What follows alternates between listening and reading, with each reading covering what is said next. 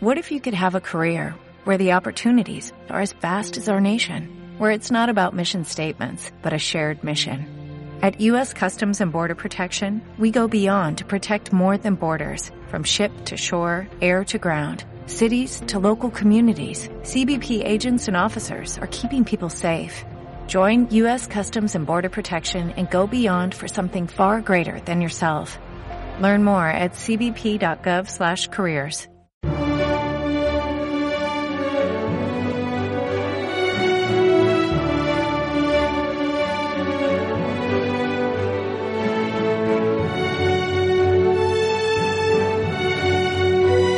Luxus Mensae, una forma de acercarse a la realidad más significativa de cualquier época, la alimentación.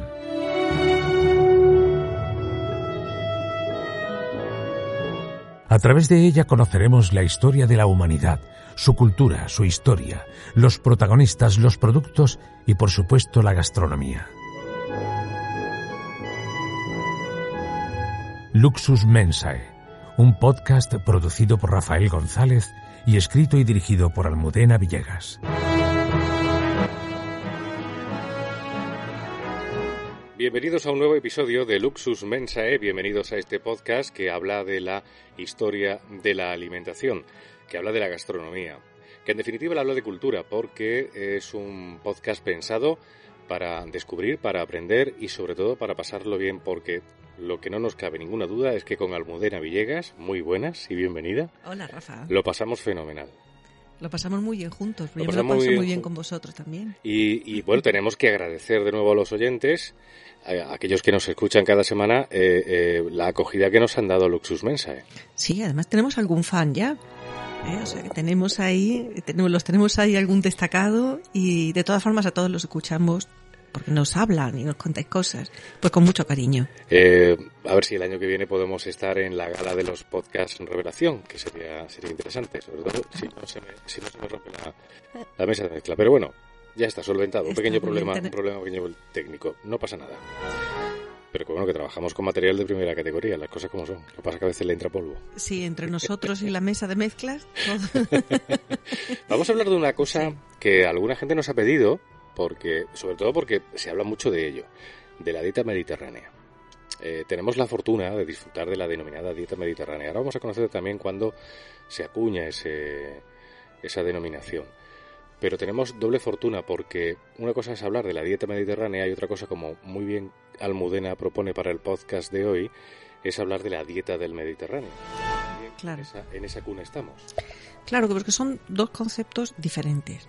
Una cosa es la dieta mediterránea, que, que, que es un concepto que se que salió a partir de las investigaciones del profesor Ansel Keys en los años Ujú. 50 y que es la revista Times, fíjate, finalmente, quien acuña ese concepto concreto de los estudios de, de este profesor, ¿no?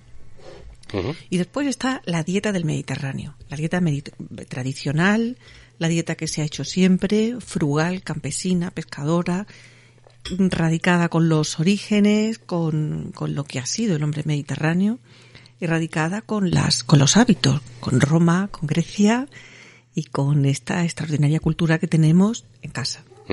¿Cuál es el origen de la dieta mediterránea como tal? Mira, el profesor Ansel Keys, en los años 50, después de la Segunda Guerra Mundial, decidió pasar sus vacaciones en Chipre. ¿Y cuál no es su sorpresa?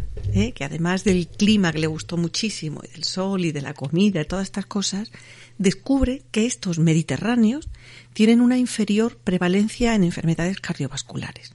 Tienen menos, lo decimos para que todos nos entendáis, menos infartos de miocardio que entonces eran un problema de primera, de primera fila en Estados Unidos. Pero claro, ¿qué ocurría? Ocurría que Europa acababa de salir de la segunda de la Segunda Guerra Mundial, que había sufrido mucho, en particular toda la zona que conoció el profesor Case, y que eh, bueno, pues se comía poco, se comía frugal como si es una característica del Mediterráneo, y se comía lo que había y muy vinculado a la tierra, mientras que estábamos él comparaba la sociedad mediterránea con la estadounidense, que era una sociedad próspera, rica, con mucho estrés, con ese concepto del sueño americano, de luchar, de trabajar. American way of life. Exactamente, ese momento de una, de, una sociedad opulenta, de riqueza y de una sociedad en la que había muchas prisas, en la que todavía, lo ves en Nueva York, la gente va corriendo por la calle. Entonces, eh, ese salto entre dos, entre dos, las dos partes del Atlántico, entre dos mundos en realidad, porque claro, a Estados Unidos le afectó la guerra mundial, pero no como a Europa, que, que quedó destrozada. A Europa físicamente, a ellos de otra manera, claro. Claro, a ellos de otra manera, pero enseguida se recuperan y enseguida es ese sentido de prosperidad, de trabajar, claro, y entonces, ¿qué procuró eso? Mala alimentación, mucho estrés, mucha competitividad, terminó provocando una cantidad de prevalencia de enfermedades cardiovasculares tremenda, que era una, de las grandes preocupaciones de los médicos de la zona. Entonces Keith, un señor muy observador, eh, descubre que hay algo en el ambiente, más que en el ambiente, en el ecosistema, en el sistema vital del Mediterráneo, que parece que protege a esta gente del Mediterráneo de las enfermedades que sí estaban en Estados Unidos, pues siendo este grave problema. Y se dedica a investigar con su equipo que, cuáles son esos, cuáles son esas, esas enfermedades. O cuáles son esos factores, más bien, que son, eh, no sabe, medioambientales, eh, alimentarios. Entonces es, tuvo tal, tanta importancia su investigación que la revista Times, que además le subiremos a, le subiremos a nuestros, a nuestros eh, eh, oyentes la fotografía de ese ejemplar, porque lo tengo recogido para que lo puedan ver en la parte de comunidad.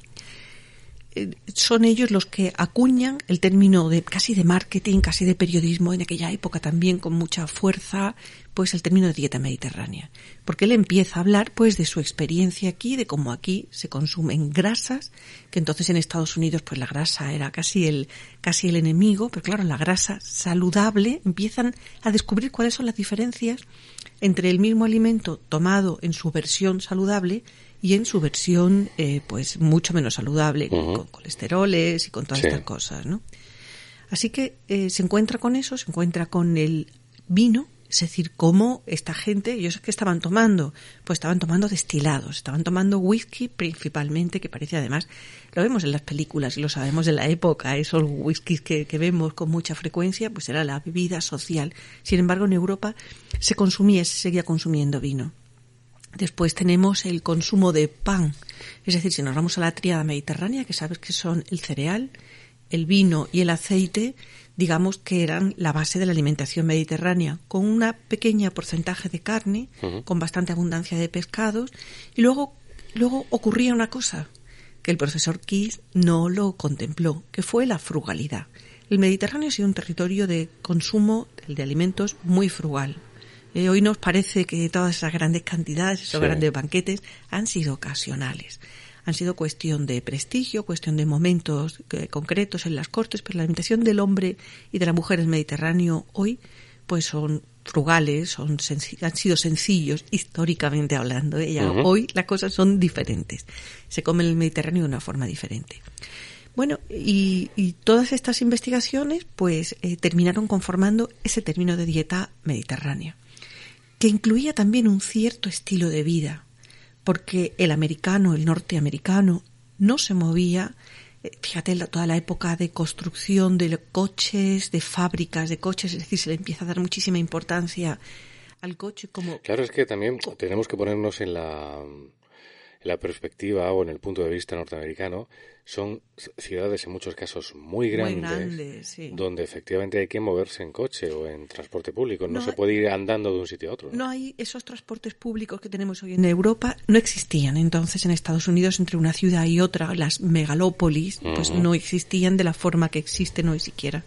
Entonces el coche se convierte en un modo de incluso de representación, ¿no? De, hecho, hoy, en día, pasa, yo no he estado en Los Ángeles, pero tengo amigos que han estado en Los Ángeles y me dicen, si no tienes coche en Los Ángeles, estás muerto. No eres nadie, claro, claro, claro. O sea que los transportes públicos que tenemos en Europa, eh, pues son extraordinarios. Dentro de las propias ciudades, pues nos podemos mover muy bien. En esa época no ocurría en Estados Unidos así.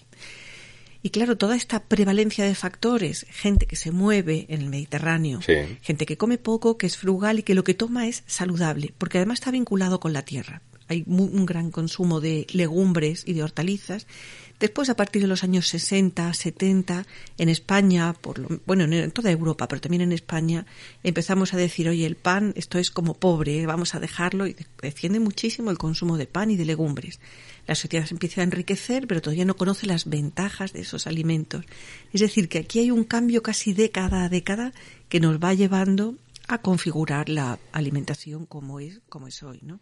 O sea, podemos decir que gracias al profesor Ansel Keys, eh, de alguna forma, la dieta mediterránea entra en la universidad o por lo menos es objeto de estudio, ¿no?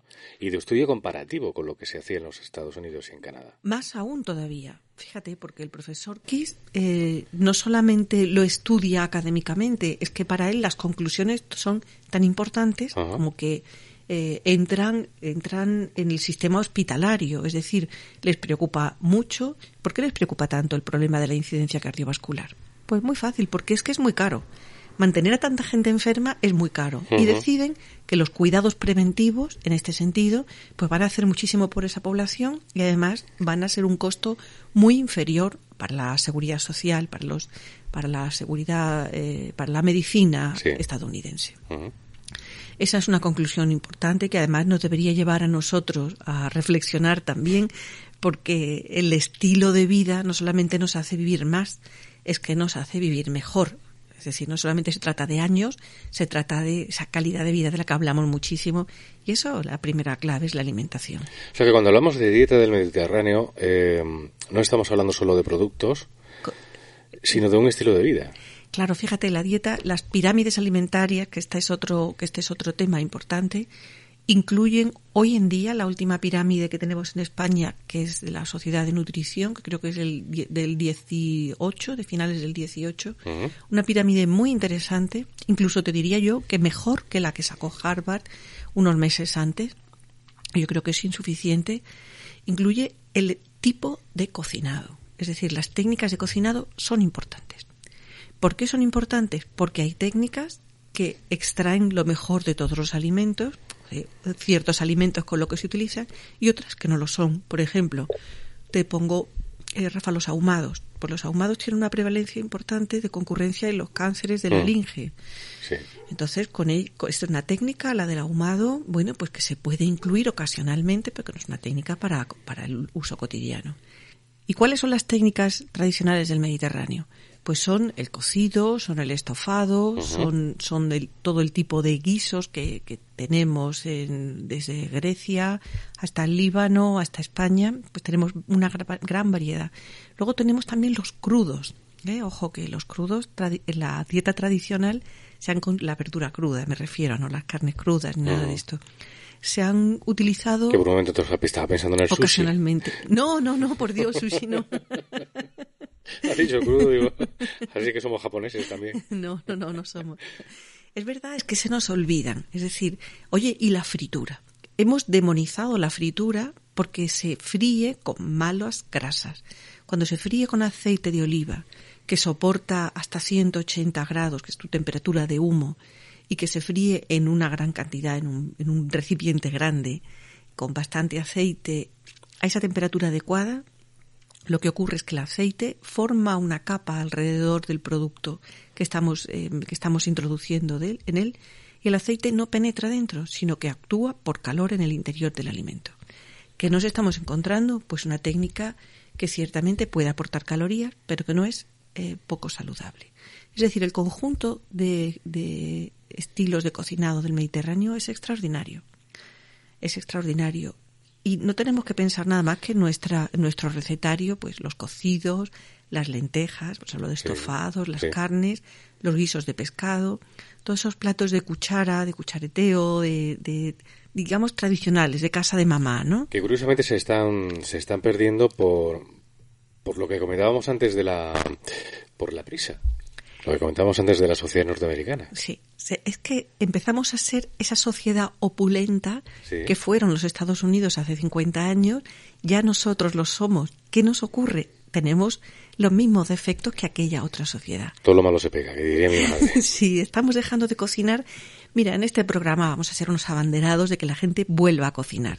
Por eso os vamos a dar recetas, os vamos a dar trucos y técnicas para que la gente vuelva a cocinar. Animaos, que volver a cocinar es volver a recuperar la salud. Yo creo que es la rebelión del siglo XXI, volver a cocinar. Estoy completamente de acuerdo.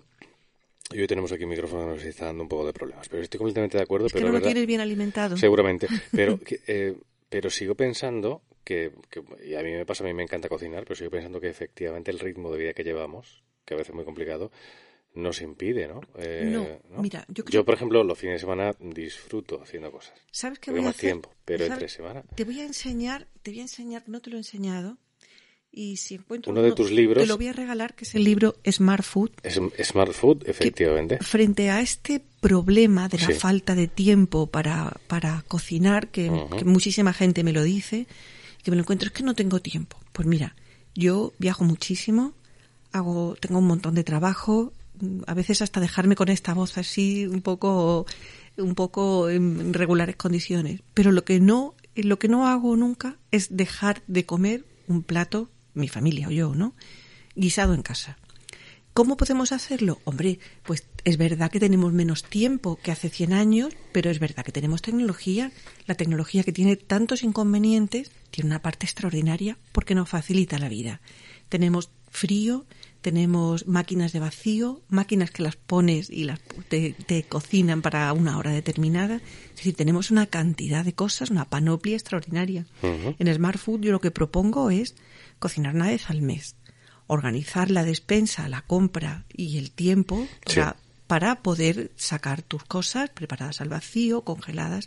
Y al fin y al cabo, en definitiva, este tipo de cocinado se tiene que adaptar a cada familia, pero sí es verdad que es importante que, eh, que el consumo de platos cocinados de verdad en casa pues se aumente. Oye, ¿y la restauración? ¿Les podemos tirar un poquito de las orejas? Sí, claro que sí, eso Bueno, estamos. saben que yo no, bueno saben que yo les quiero mucho y que Eso además también es verdad. siempre les he apoyado mucho en donde he ido porque creo que hacen un trabajo Extraordinario. extraordinario pero hay que decirles que por favor no se dejen enamorar de los platos de quinta gama que no se dejen enamorar por los por esa muerte por chocolate que solo hay en todas partes porque es que además no le cambian ni el nombre son, son unas esa te gusta a ti Me gusta porque, mira, una muerte por chocolate que yo sufrí, voy a dar el sitio, el, el año y todo, es una pequeña anécdota que yo creo que podemos introducir perfectamente. Fue en Por Aventura, hace ya muchos años, estoy hablando del año 97, o sea que ya ha llovido. ya ha llovido de las muertes Entonces tenían en la ciudad del oeste de Por Aventura, Sí, sí. tenían un brownie Sí. que eso era mm, muerte, pero muerte no, eso era el holocausto por chocolate. Entonces yo cada vez que me ponen un postre de muerte por chocolate me acuerdo de aquel brownie que fui incapaz de comerme, por supuesto, porque era una cosa... Y a mí que me gusta el chocolate, ¿eh? O sea, que- y el chocolate me ama a mí. O sea, yo amo al chocolate y el chocolate me ama a mí, se me queda... Bueno, le brillan los ojos, ¿eh? Están brillando los ojos. Se me queda, se, amor, se me queda pegado a mi cuerpo el chocolate porque me ama. Pero eh, aquello fue brutal. Pero porque te sentó mal, porque no te lo era- comiste, porque era, era, grande. No, porque era eh, todo chocolate con mucho chocolate. Muerte por chocolate, literalmente muerte por chocolate. Pues ese es uno de los platos tradicionales. en han- teoría era un brownie, pero no era así. ¿eh? Claro, no era, un brownie era un arma. En general, hay platos preparados. Tú no te puedes imaginar lo que llevan las empresas de, de, este preparación de Sí. platos congelados, preparados, en fin, mi- mil cosas que las llevan a los restaurantes. Y lo malo es que los restaurantes las compran. Yo animo a que los restauradores cocinen, porque salir a la calle a que te den un plato preparado por un tercero, hombre, pues es bien triste. Es decir, ya estamos olvidándonos de cocinar por parte de los profesionales. Ojo, que esas salsas españolas, esas salsas bechamel, esas holandesas, de unos tarros que pesan exactamente 3 kilos 200 gramos. Es el peso, el peso habitual.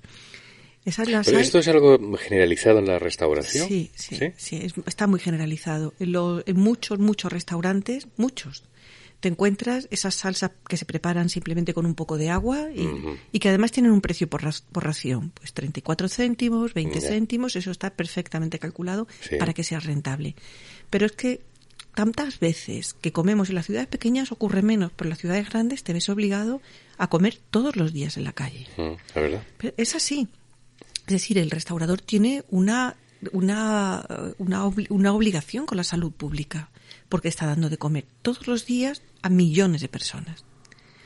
Entonces esa responsabilidad hay que exigírsela de alguna forma. Es decir, estará de acuerdo con lo que pagues tú y con el tipo de menú que hagas. Pero hombre, hacer unas lentejas, hacer unas croquetas o hacer, eh, yo sé, los menús tradicionales y amables, digamos, para todos los días, pues exijamos que por favor que cocinen y que sean diferentes, que la croqueta del sitio de la esquina sea diferente al sitio de la esquina de tu casa.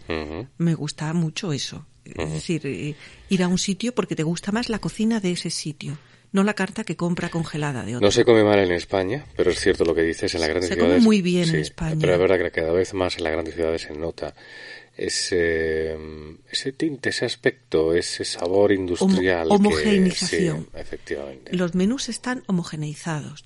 Entonces, ¿por qué están homogeneizados? Ni siquiera por gusto del cliente, sino por esas, esas otras terceras empresas que son las que ponen a disposición de los restauradores esas cartas.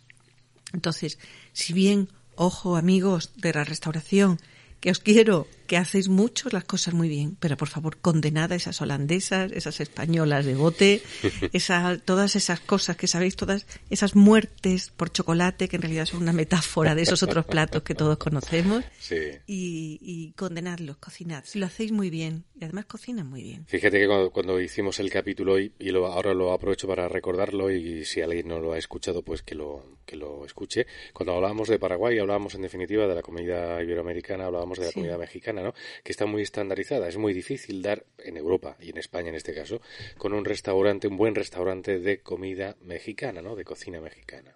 ¿Por qué? Porque, bueno, ocurre como con otras cadenas, ¿no? Que se han estandarizado, tienen un carácter industrial y bueno, sí, podemos comer en un mexicano, pero no es un mexicano realmente. Claro que no. Hay que ir a México para comer de verdad comida mexicana o encontrarte que traiga alguien buen producto, que sepan prepararlo.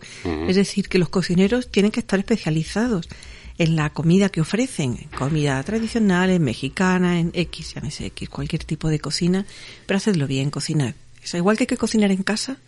Esa es una de las claves de la dieta mediterránea o de la dieta del Mediterráneo también. En la calle, también la cocina sea sencilla, sea más elaborada, pues debe estar cocinada en el sitio que la estamos comiendo. Eh, ya que has hablado de tu libro Smart Food, que tiene mucho que ver con, lo que estamos hablando de la dieta mediterránea, uno de los valores que tú también reivindicas es el del descanso. Efectivamente no, no está reñido, está reñido, quiero decir, el ritmo de vida que llevamos con la manera de comer y además no descansamos y es fundamental. Claro, ese es, ese es uno de los problemas de estrés que tuvieron los norteamericanos en su momento. Mira, la, eh, ¿cómo se equilibra el balance energético? De dos formas. Nosotros ingerimos calorías, que es el aporte de fuerza, de energía que tenemos. Si lo hacemos bien, haremos una nutrición adecuada, una nutrición para, para nuestra edad, para nuestro estilo de vida. Gastamos después calorías con la vida, con nuestro movimiento, con lo que hacemos, con todo el ejercicio que nos, la vida tiene un gasto calórico. Pero ¿cómo nos reponemos? ¿Cómo reponemos esas pequeñas enfermedades? ¿Cómo nos reponemos del cansancio? Pues además que de una forma, descansando, durmiendo y durmiendo bien a ser posible. ¿Cuándo dormimos bien? Pues cuando nos dormimos cansados físicamente, pero sin estar con la cabeza de vueltas a, y vueltas a todas las cosas, ¿no? Intentando cerrar todos los adminículos electrónicos, dejarlo fuera del dormitorio, intentar que el dormitorio sea esa balsa de paz. Porque es la única forma que tenemos para que por la noche, cuando estamos en reposo, es cuando el cuerpo arregla, entendiéndolo entre comillas, todas esas pequeñas cosas que han ido estropeándose a lo largo del día. De hecho, los niños, cuando se ponen malitos, cuando son pequeños, eh, se pasan dos o tres días en la cama, pues es un sarampión, hasta una gripe, cualquier cosa, cuando se levantan han crecido. ¿Por qué? porque los tejidos se regeneran, crecen, se reparan y aumentan cuando estamos en estado de descanso. justo al contrario, cuando nos vamos haciendo mayores que nos vamos encogiendo, no sé por qué. Somos seres menguantes. Bueno, todavía no he empezado a menguar y tú no estás en edad tampoco de menguar. Pero ya no crezco. Si me pongo malito ya no crezco. Bueno, mira. Pero te, eh, repararás, te pondrás más guapo. Eh, bueno, muchas gracias. Eh, de la dieta mediterránea hemos hablado hoy y de la dieta del Mediterráneo hemos hablado hoy en Luxus Mensa. este es un capítulo, o este es un tema, mejor dicho, que da para otros muchos capítulos. Que vamos quiero, a... quiero que hablemos un día, un tema específico nada Sí. más, de las pirámides alimentarias, cómo Ah, se bien. han desarrollado las pirámides alimentarias y que entremos un poquito más a valorar el aceite de oliva, Sí. el vino y el pan. Ahora está muy de moda la palabra inglesa. Algunas son un poco fake, ¿no? Las pirámides alimentarias. Sí. Bueno, hay, digamos que las más antiguas, bueno, pues tienen faltas que hoy conocemos. Y No hay- lo digo porque hay quien se inventa de pronto una dieta, no sé qué, y hace su propia pirámide alimentaria. bueno, a eso me refería. esas no son fake, esas son un disparate, es una narración directamente. Pero Hay que buscar las de las buenas, las de, la- las de las organizaciones de verdad serias. La Asociación Española de la, la funda- o la Fundación para los Estudios de la Alimentación, pues es una buena, extraordinaria organización. En fin, la FAO también tiene las suyas. Harvard. Luego podemos estar de acuerdo o no, pero ojo. A las buenas nos remitimos y os la pondremos la pirámide alimentaria en la parte de en la parte de, de comunidad. Muy bien. Eh, no os vayáis, porque tenemos un final hoy de episodio mm, de cine. Vamos a hablar de esos desayunos de películas. Y no de cualquier película, sino de una película maravillosa, Mujercitas, que ha conocido distintas versiones y que con el paso del tiempo ha tenido distintos desayunos. ¿Verdad que sí? Ahí vamos. Pues con ese cierre vamos a llegar hoy al final de Luxus Mensae.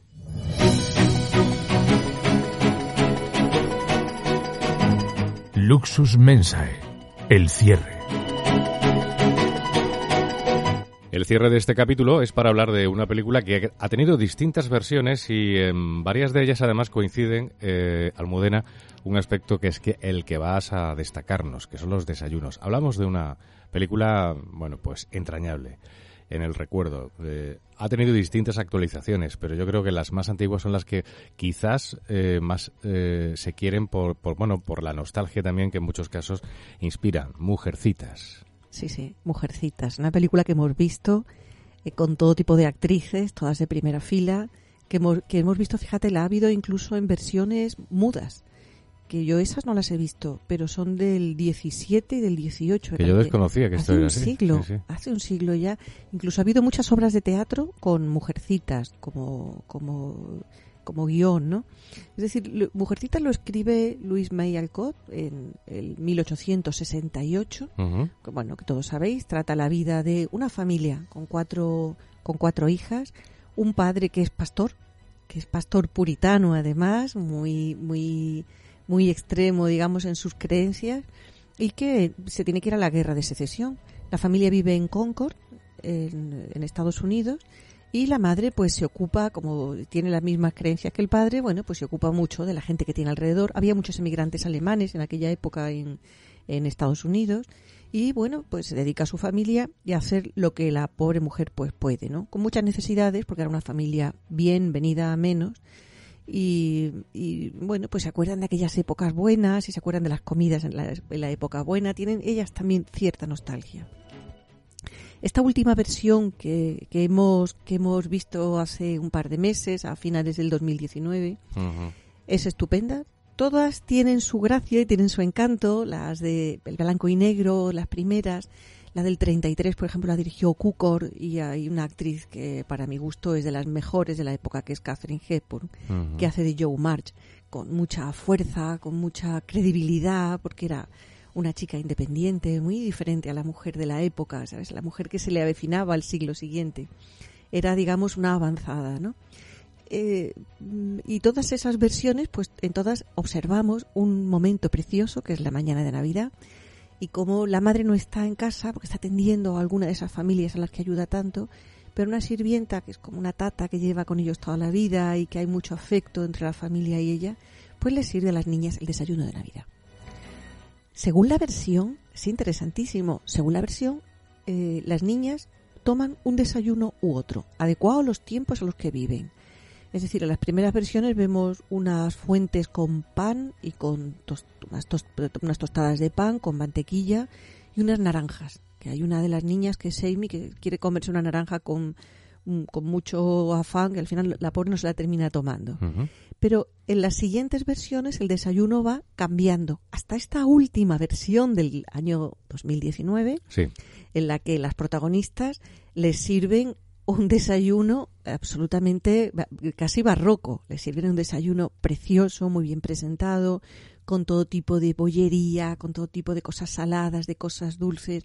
Un desayuno espléndido, es, eh, es- está un poco fuera de lugar O sea, era propio de la época, según tú, pero impropio de la situación de la situación económica de ellas. que se plasma en la película. Claro, porque, porque eh, eran unas niñas y era una familia pues muy venida a menos, que seguramente hubiera sido un desayuno pues de otras familias aristocráticas y de la época, pero no era un desayuno de ellas. Entonces me llamó muchísimo la atención y me pareció pues eh, contárselo a nuestros oyentes para que la próxima vez que vean Mujercitas observen ese desayuno de Navidad. Y si pueden ver alguna versión antes, eh, observen también como de las tostadas con mantequilla, que las niñas se ponen igual de contentas que en el- la última versión, que es de una cantidad de fuentes de Sí. cosas muy buenas y de, de mucha bollería y de mucha cosa muy refinada. O sea, que la que más se ajusta al, al contexto del, del guion, de la historia, entonces esa es la primera, ¿no?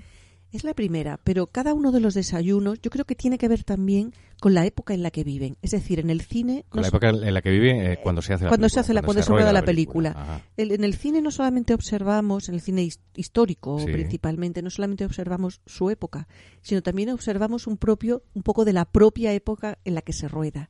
El año 33 es un año difícil en Estados Unidos y en general en el mundo, ¿no? Están, estamos ahí, a- hay muchas guerras, hay en el sur, en el cono sur hay alguna guerra. Es decir, es un momento de, de mucha revolución y de muchos eh, problemas con distribución de alimentos. Y yo creo que eso, ese desayuno es justamente el que se refleja en aquella familia con Joe, Amy, Beth y Meg March, desayunando unas estupendas tostadas que a les hacen mucha ilusión, con café y con una mantequilla y con, con muchas ganas, ¿no? Frente a estas últimas, pues que les ponen un desayuno absolutamente opíparo. Ya, a mí me estás ya... es- no puedo evitarlo. Estoy deseando hincarle el diente, nunca mejor dicho, Sí. a uno no, a varios capítulos que por favor ya te pido que hagamos de la historia del desayuno. Qué bueno el, des- el desayuno. Pues Porque me- entiendo que nunca, o sea, no siempre se ha desayunado, o por lo menos no como desayunamos ahora, ¿no? No en todos los países se ha Sí. desayunado lo mismo. Bueno, tiene que ver mucho con la cultura, ¿eh? Ajá. Los la cultura anglosajona, pues es más, ha sido siempre más de desayunar que la mediterránea. Nosotros nos tiramos a la calle con lo que haya, ¿verdad? Sí, con un Sí. café bebido, ¿qué se dice? Pero a buscar la tapa, que también le podremos dedicar algún, eh, algún episodio a la tapa, que además sí. hemos hecho algún, algún trabajo muy bonito con la tapa y podemos contarlo.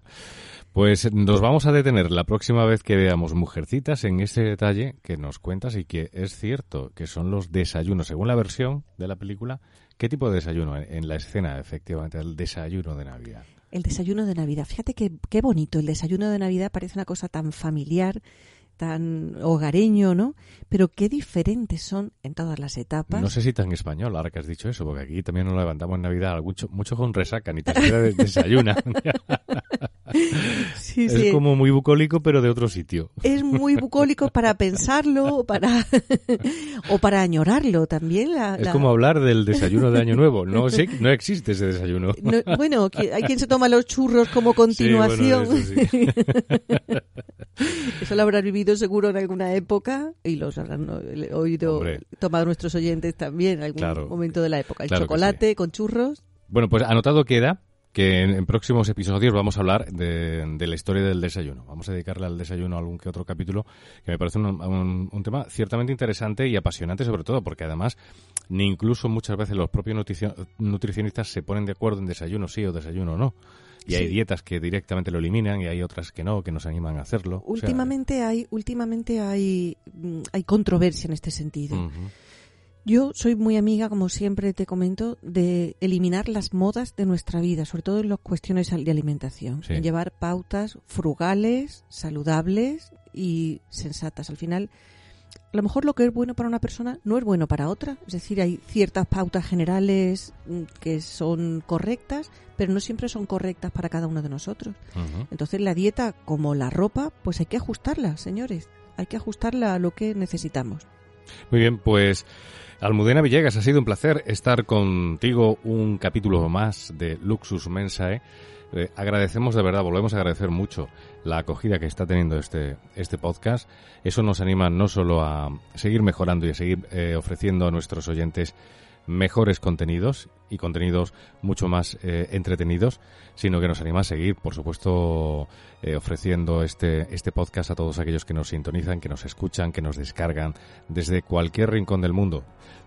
Eh, no necesariamente hispanoparlante, hay que decirlo, que también tenemos oyentes en Estados Unidos. Es cierto, tenemos oyentes por todo el mundo, lo cual, bueno, pues es una alegría grande cuando además os ponéis en contacto con nosotros, cuando nos decís ánimo, gracias, por favor, poned este tenemos a alguien que nos habla de los de los alimentos de los alimentos eh, muy nutritivos, de los superalimentos. Sí. Hablaremos de los superalimentos también. Ah, porque vamos a tomar mm, todas esas sugerencias que nos hacéis para recogerlas y para contaros lo mejor que sepamos en Luxus Mensae. Pues hasta aquí por este capítulo, por este episodio Luxus Mensae. Almudena, muchísimas gracias. Gracias a aquellos que nos eligen en su reproductor y volveremos por un episodio nuevo en una próxima ocasión que será la próxima semana.